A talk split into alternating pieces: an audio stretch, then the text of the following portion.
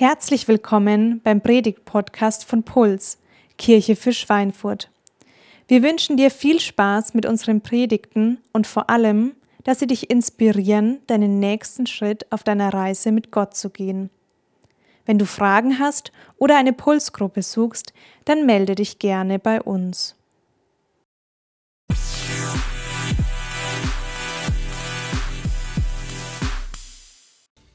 Ja, wunderschönsten guten Morgen. Äh, schön, dass wir diesen Gottesdienst zusammen verbringen können. Ich habe eine Frage an euch alle. Wer von euch ist gerne im Wartezimmer? Mal Handzeichen geben. Habe ich mir fast gedacht. Deswegen noch die Gegenfrage. Wer ist nicht gerne in Wartezimmern? Okay, danke für die rege Wahlbeteiligung. Mir geht es auch so, dass ich generell nicht gerne in Wartezimmern bin. Aber wenn ich schon da bin, dann nutze ich die Zeit, um Menschen zu beobachten.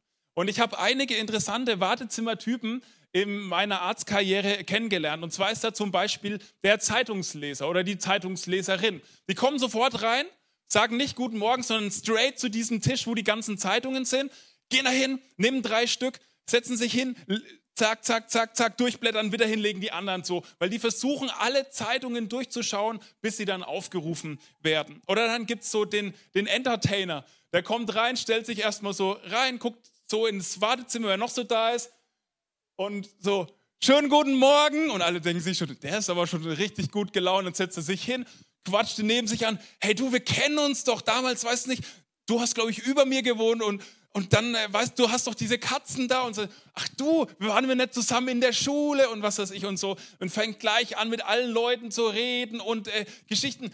Und wisst ihr, was mir heute Morgen passiert ist? Und sofort ist das Wartezimmer seine Bühne. Dann gibt es irgendwie so äh, den, den Chiller, der kommt einfach rein, setzt sich hin und rutscht so gleich so vor auf den Stuhl und die Augen gehen zu, wie bei so einer Puppe, ne? Wenn sie hinlegt, zack, Augen zu und dann der Nachbar muss ihn dann wecken, äh, wenn der Arzt aufruft, weil niemand reagiert und so. Und dann gibt es noch so einen spannenden Typ, äh, das ist der Genervte. Äh, das ist immer besonders spannend. Die kommen schon rein, so grimmig, man sagt so, guten Morgen, setzen sich hin, gucken schon auf die Uhr, wenn sie da sitzen, so eine Minute Wartezeit. Oh, Fünf Minuten Wartezeit. Oh, acht Minuten Wartezeit. Aufstehen und mal Richtung äh, so Theke, da wo die Arzthelferinnen sitzen, gucken und oh machen. Äh, 15 Minuten Wartezeit zur Theke gehen und oh machen. Und dann, das steigert sich dann so. Einmal habe ich es erlebt, dass der Nervige dann einfach gegangen ist nach halbe Stunde Wartezeit. Ich komme hier nie mehr her, ich suche mir einen anderen Arzt. So. Das sind so unterschiedliche Typen. Vielleicht fallen dir noch ein paar ein. Vielleicht denkst du auch, hä, also ich habe die alle noch gar nicht erlebt, in welchen Wartezimmern bist du unterwegs? Könnte nämlich sein, dass ähm, du immer in den Wartezimmern bist, wo so dieser, dieser hauptsächliche Wartetyp ist, nämlich das ist der Passive oder die Passive. Die kommen einfach rein, sagen, morgen setzen sich hin und glotzen einfach geradeaus so. Die ganze Zeit. Und ich glaube, das ist das, was Wartezeiten meistens mit uns machen, dass wir passiv werden. Dass wir in diesen passiven Modus reinkommen und einfach nur glotzen, gerade ausschauen und warten und warten und warten, bis das Warten endlich vorbei ist. Ich habe euch mal ein Symbol mitgebracht. Ich weiß nicht, ob das euch genauso nervt, wie mich das nervt. Gibt es in ganz unterschiedlichen Varianten. Das ist das Wartezimmer, in dem wir auch manchmal sitzen, dass wir warten, dass irgendwie was lädt, eine Internetseite, ein Computerprogramm, was auch immer. Ich hole dann sofort meine Speedtest-App raus und gucke nach, ob die Internetverbindung gut ist, ob es am Internet liegt oder was auch immer. Noch viel schlimmer ist, wenn wir das Gefühl haben, dieses Symbol steht über unserem Leben. In einem bestimmten, Wartebereich, in einem bestimmten Lebensbereich äh, lädt irgendwas und es lädt ewig und es kommt einfach nicht. Und ich glaube, egal ob du heute Morgen hier bist und bist mit Jesus unterwegs oder du äh, würdest dich gar nicht als Christ bezeichnen, hast Fragen an den Glauben, hast Fragen an Gott oder vielleicht würdest du deine Gottesbeziehung auch so als on-off bezeichnen. Wir kennen das alle. Ich glaube, wir kennen das alle, dass wir Lebensbereiche haben, die fühlen sich so an, als würde irgendwas laden. Wir warten drauf, dass was passiert. Wir warten auf den 18. Geburtstag, wir warten, dass die Schule zu Ende geht, wir warten, dass die Ausbildung zu Ende geht, wir warten auf den ersten Arbeitstag, wir warten aufs Wochenende, wir warten auf den Partner, wir warten, dass Kinder kommen, wir warten, dass die Kinder endlich in den Kindergarten gehen, dass die Kinder endlich aus dem Haus sind. Dann warten wir auf die Enkelkinder, warten, dass die Enkelkinder zu Besuch kommen. Dann warten wir, dass die Enkelkinder aber schnell wieder heimgehen und dann ist das Leben auch vorbeigewartet. Ich habe äh, eine kurze Umfrage gemacht auf meinem Instagram-Account, worauf Leute gerade warten. Und kamen lustige Antworten, aber auch Antworten, wo man merkt, okay, das geht an die Substanz. Jemand hat geschrieben, ich warte auf einen Partner. Jemand hat geschrieben, ich warte aufs Gesundwerden. Jemand anders, ich warte auf Zufriedenheit. Und da merken wir, dass wir ähm, da ganz tief in uns das eigentlich haben, dass wir auf Dinge warten. Vielleicht würdest du sagen, hey, das geht mir genauso. Ich warte darauf, endlich nicht, mich nicht mehr so alleine zu fühlen. Ich warte darauf, dass ich endlich irgendwie wie so eine Grundzufriedenheit in meinem Leben habe. Ich bin irgendwie unzufrieden. Ich komme nicht zur Ruhe und ich, ich komme irgendwie nicht an in meinem Leben. Oder vielleicht sagst du, hey, Wartezimmer, ja, ich bin gerade oft in Wartezimmern und ich warte darauf, endlich mal gesund zu werden. Und was dieses Warten mit uns macht, ist das, was das Wartezimmer auch oft mit uns macht, dass wir passiv werden, dass wir glotzen und dass wir resignieren und aufgeben. Und heute möchte ich anhand von dem Bibeltext, den wir gerade ähm, schon zum Teil gehört haben, mit euch drüber nachdenken, äh, wie können wir mit den Wartezeiten in unserem Leben umgehen. Wir sind in dieser Serie über das Buch Esther für diesen Moment und es ist echt ein spannendes Buch, weil ähm, es eins von zwei Bibelbüchern ist, wo eine Frau die Hauptperson ist. Es ist das einzige Bibelbuch, wo Gott kein einziges Mal vorkommt, wo Beten nicht vorkommt und wo man trotzdem merkt, dass Gott am Wirken ist und dass er im Hintergrund äh, wirkt. Und es ist die märchenhafte Geschichte von einem jüdischen äh, Mädchen, einem weißen Mädchen, das im Exil durch ganz verrückte Umstände Königin wird und zur Rettung von einem ganzen Volk beitragen kann. Spoiler Alert.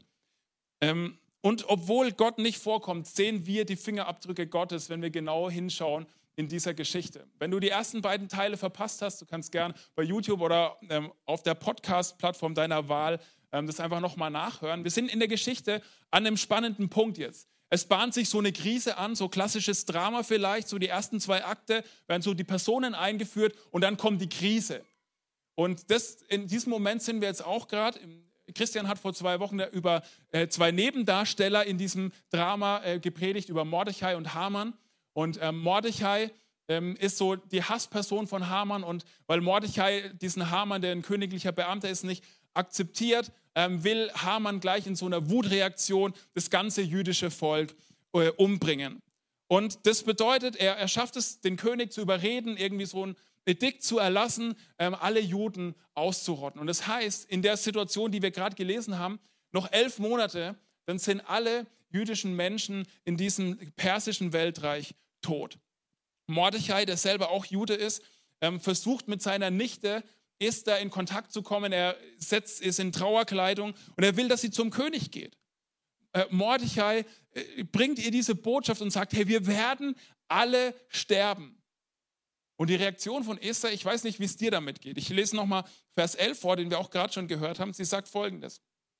Alle Höflinge des Königs und alle Bewohner des Königsreiches wissen, dass jeder, der ohne Einladung im Innenhof vor dem König erscheint, nach dem Gesetz dem Tod geweiht ist. Es sei denn, der König streckt ihm sein goldenes Zepter entgegen. Doch ich bin seit 30 Tagen nicht mehr gerufen worden, um zum König hineinzugehen. Esther macht deutlich, hey, die Zeichen stehen gegen mich. Ich bin seit 30 äh, Tagen nicht mehr zum König gerufen worden. Kann sein, dass, es, dass sie auch davor drüber war. Ähm, und sie hat, kann man in zwei, Kapitel 2, Vers 10, Vers 20 lesen, hat ihm verschwiegen, dass sie selber auch Jüdin ist. Und in Kapitel 1 haben wir auch schon mitbekommen, wie der König umgeht mit Frauen, die nicht auf ihn hören. Er hat seine, seine Ehefrau äh, einfach äh, abgesetzt und ist richtig erniedrigend mit ihr umgegangen. Und ich weiß nicht, wie es dir geht, aber diese Reaktion von Esther, die ist irgendwie so ein bisschen, sie, sie spürt nicht, ähm, was, Hammer, äh, was Mordechai ihr deutlich machen möchte, dass da eine Chance drin liegt. Und ich könnte mir vorstellen, dass es was damit zu tun hat, ihre Reaktion, dass diese Wartezeit mit ihr was gemacht hat. Wenn man das Buch Esther liest, liest und da kommen immer wieder Datumsangaben vor, dann kann man rausrechnen, dass Esther jetzt in diesem Moment in der Geschichte schon fünf Jahre im königlichen Harem ist.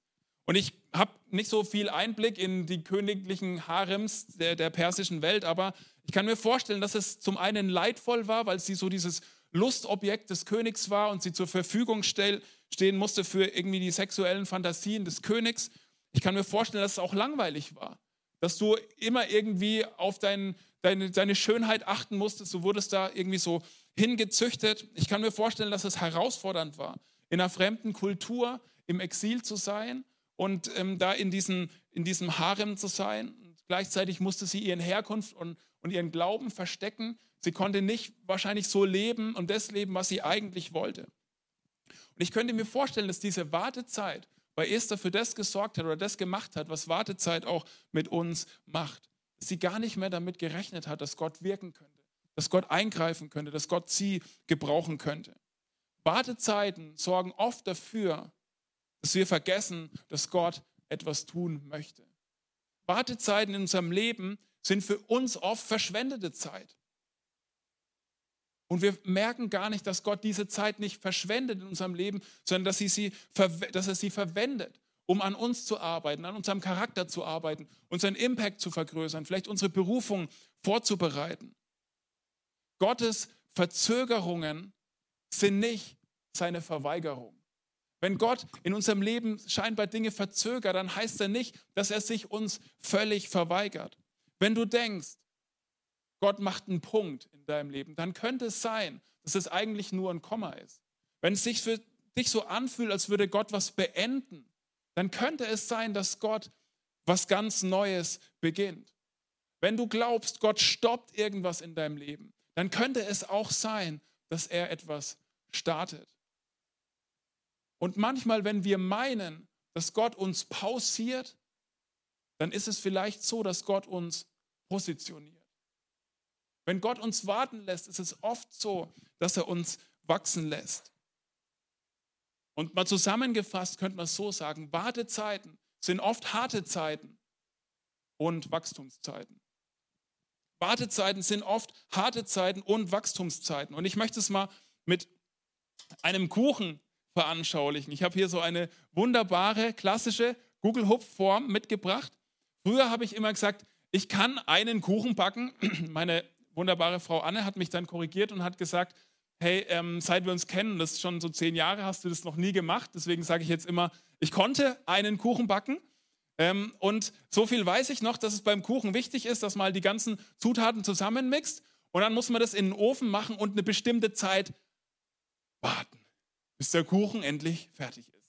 Und man kann dann so vor dem Ofen sitzen und da reingucken. Man kann das Zeug auch einfach so futtern. Ne? Also ohne Ofen kriegt man halt vielleicht Bauchschmerzen. Also nicht, dass ich es schon ausprobiert hätte, teilweise vielleicht.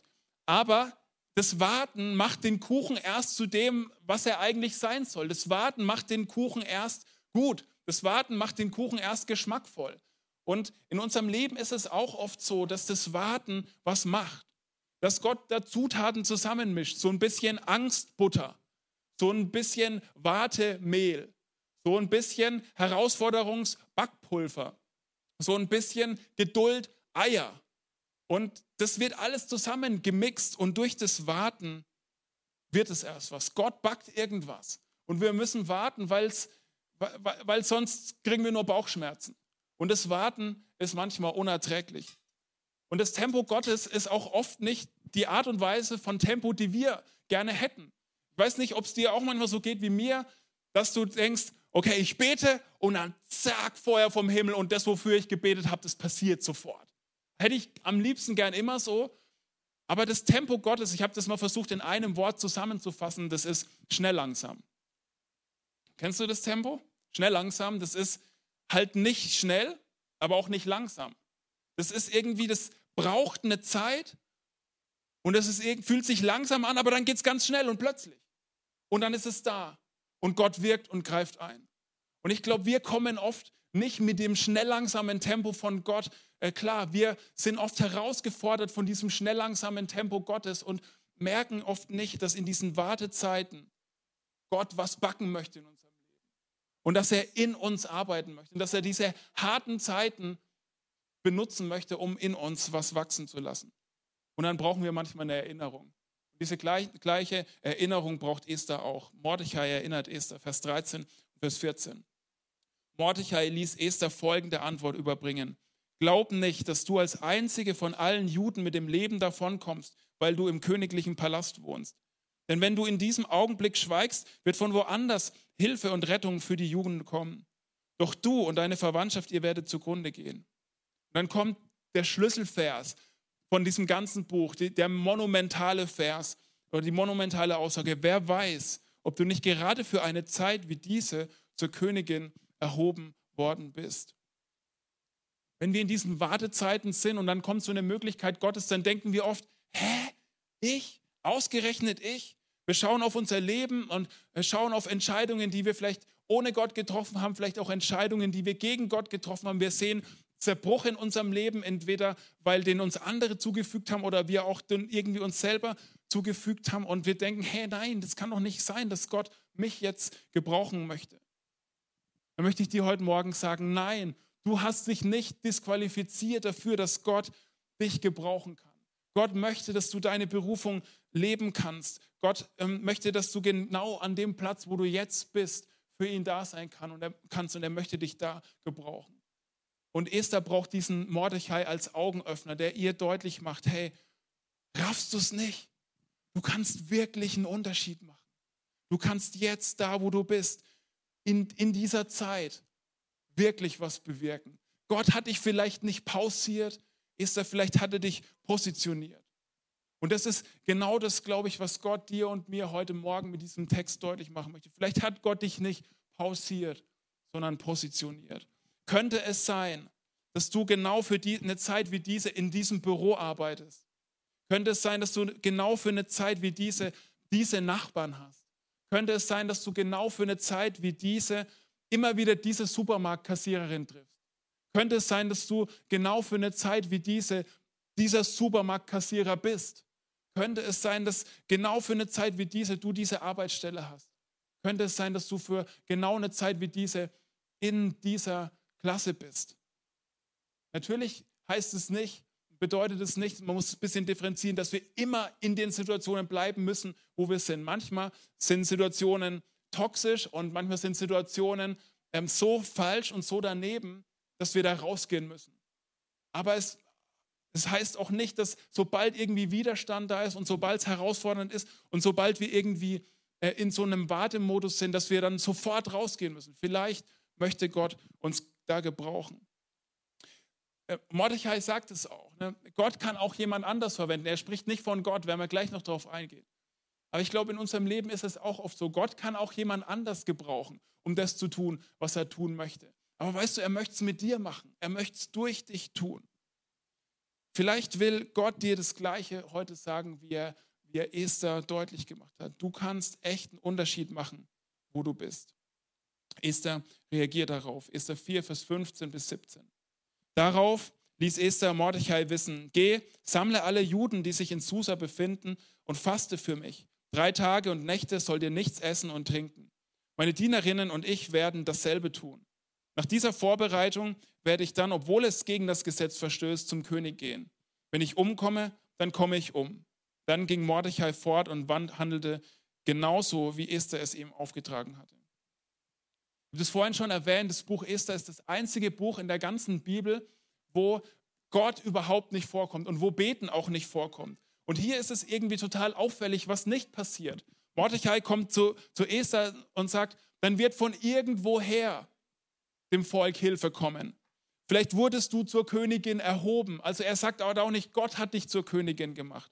Oder Esther sagt äh, den Leuten in diesen Versen hier, dass sie fasten sollen. Was würde man normalerweise in einem Bibeltext erwarten? Da würde stehen, fasten und beten und zu Gott rufen oder irgendwie sowas. Aber es steht da nicht.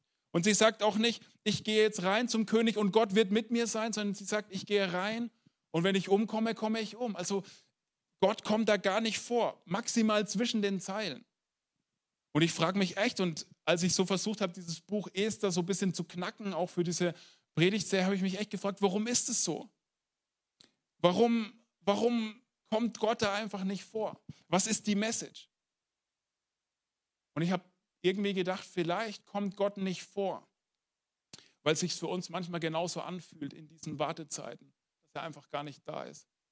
Und vielleicht ähm, kommt Gott nicht vor, weil die Wartezeiten und die Dürrephasen des Lebens das oft mit uns machen, dass wir Gott aus den Augen verlieren. Und in den Zeiten, wo wir es eigentlich besonders bräuchten, irgendwie es gar nicht schaffen, auf Gott zu schauen oder irgendwie unseren Blick von Gott wegrichten und er irgendwie in unserem Denken und Fühlen und Handeln gar nicht vorkommt und wir mehr Halt in unseren Überlebensstrategien, die wir uns sonst irgendwie angeeignet suchen, als so in diesem, in dem Festhalten an den Verheißungen Gottes.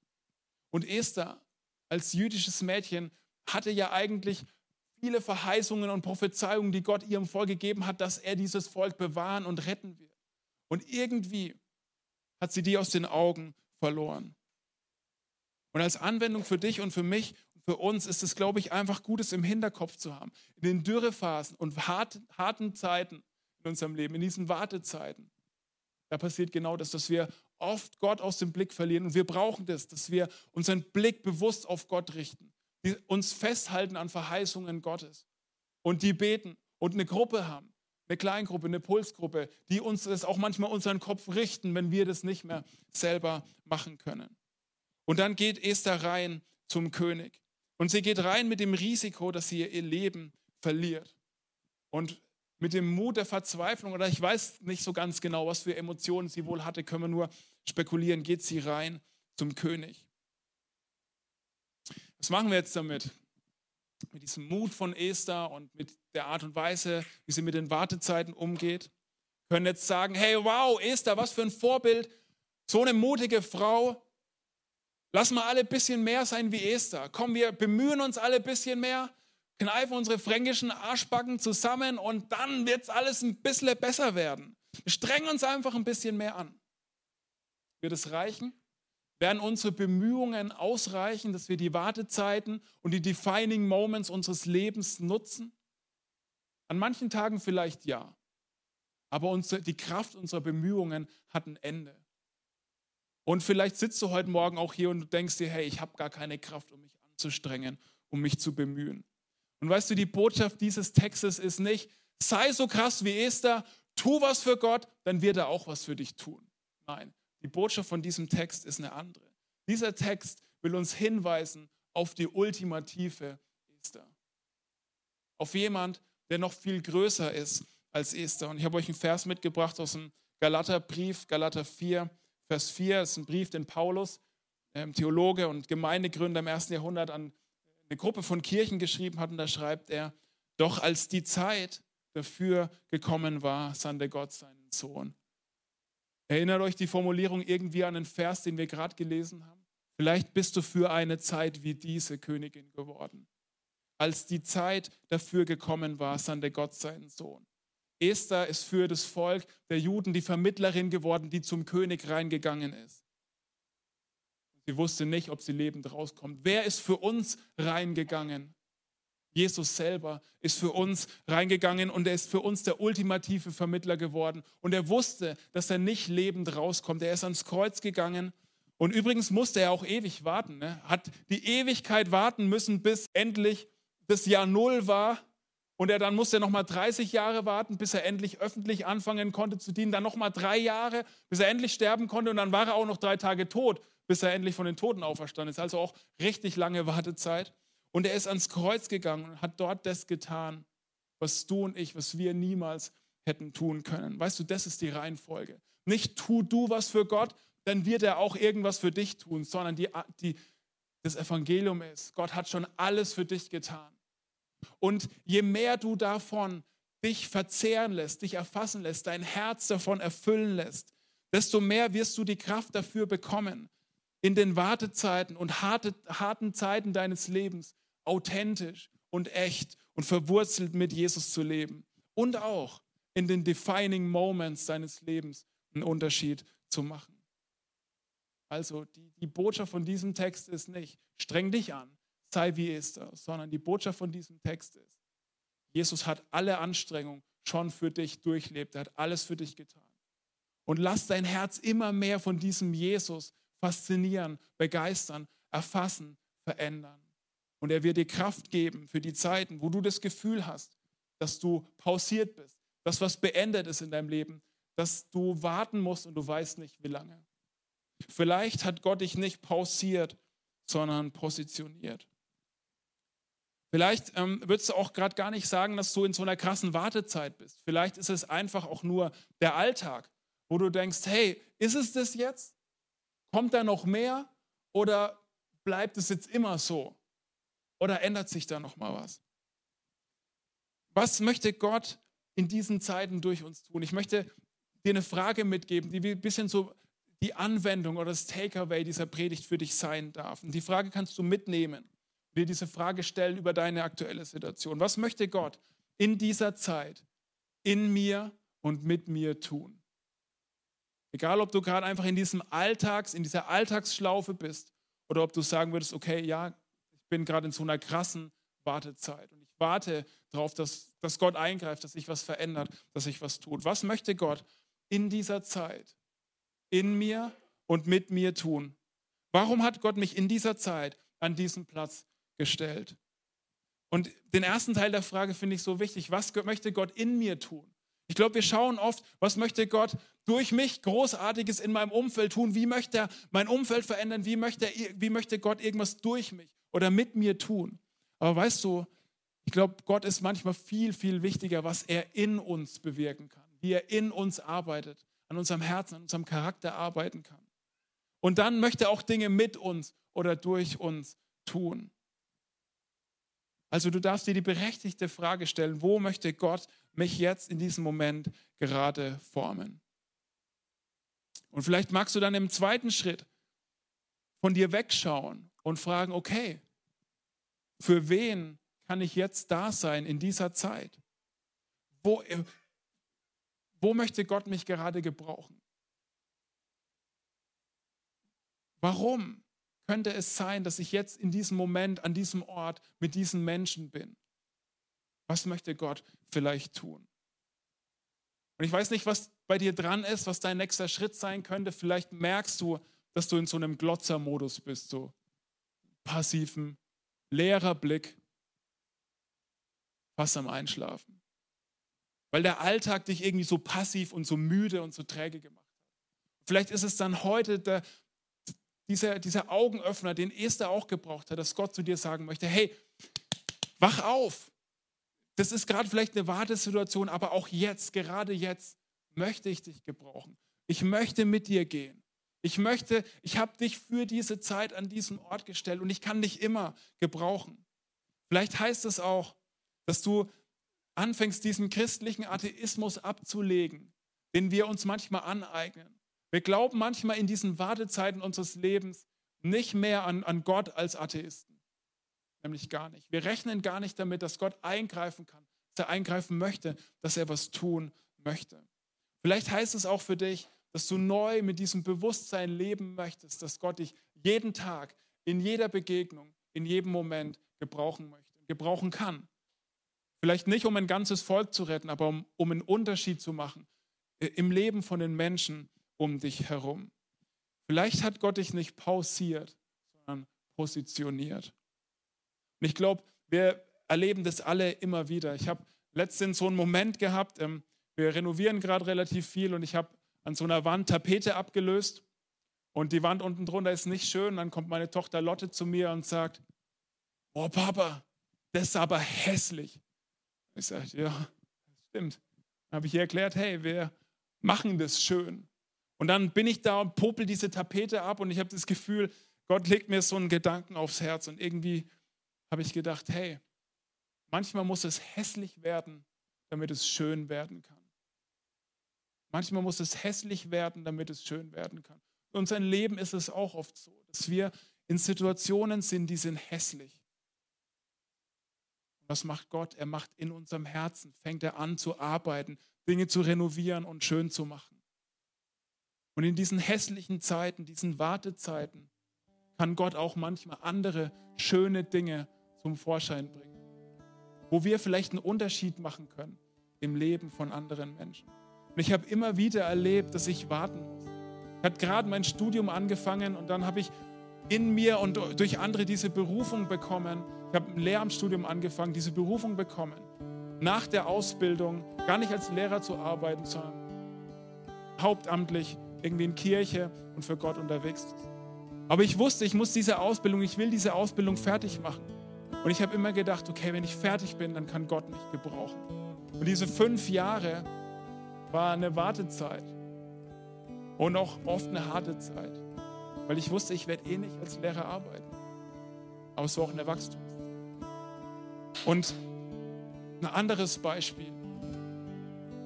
zwischen dem Moment, wo ich mit meinem Schwager, mit Markus, der heute Cajon spielt, zum ersten Mal über Gemeindegründung, über diese Gemeinde hier geredet habe und dem, und dem allerersten Gottesdienst. Bin auch fast fünf Jahre vergangen. War eine Wartezeit. War auch eine harte Zeit. Aber war auch eine Wachstumszeit. Auch jetzt gerade, die letzten fünf Monate hatte ich auch eine Wartezeit. Ich wusste, äh, ab Mitte Mai, dass meine Arbeit, also die anderen 50 Prozent, zu Ende gehen werden. Ich wusste noch nicht, was ich ab 1. Januar mache, ab 1. Februar mache. Mittlerweile weiß ich seit letztem Freitag, aber es waren auch fünf Monate, wo ich eine Wartezeit hatte, wo es hässlich war, wo Tage hart waren. Es war auch eine Wachstumszeit. Wir denken oft, unsere Zeit wird kommen. Wir warten darauf, dass endlich die Zeit kommt. Die gute und die schlechte Nachricht ist, die Zeit wird nie kommen. Die Zeit ist jetzt. Gott möchte dich und mich und uns heute gebrauchen, da wo wir sind. Ich habe so ein Morgengebet, Teile davon habe ich auch schon mal mit euch geteilt und eine Zeile von diesem Morgengebet, jeden Tag bete. Ich mache heute einen Unterschied weil ich mir das wünsche. Für mich, für uns alle. Dass wir mit diesem Bewusstsein leben, egal in welchen Umständen wir sind.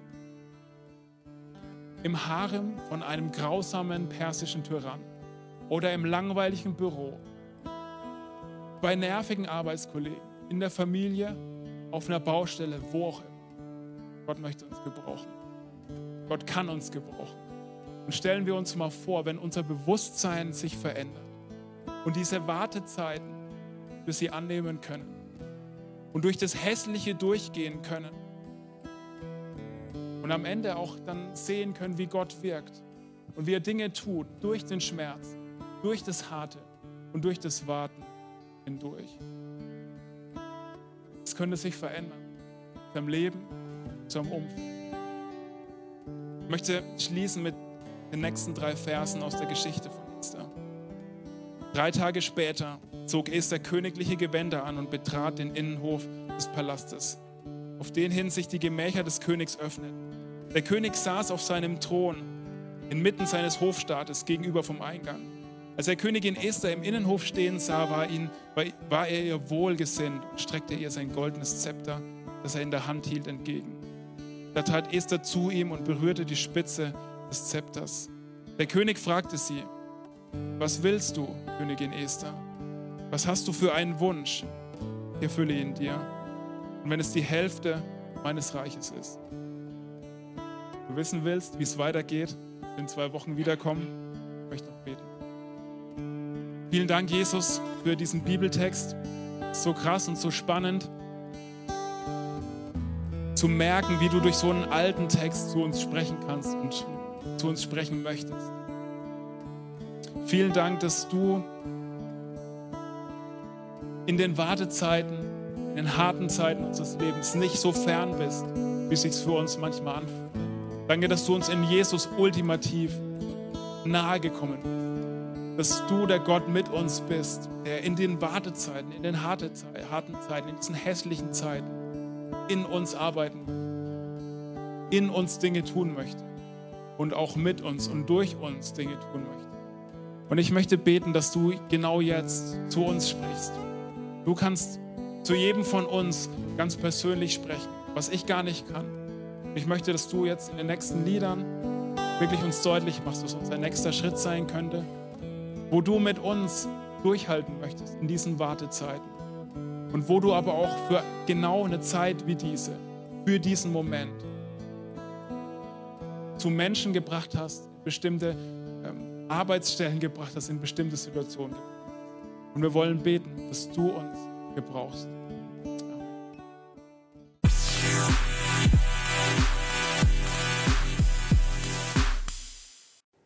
Wir hoffen, dass dir diese Predigt gefallen und geholfen hat.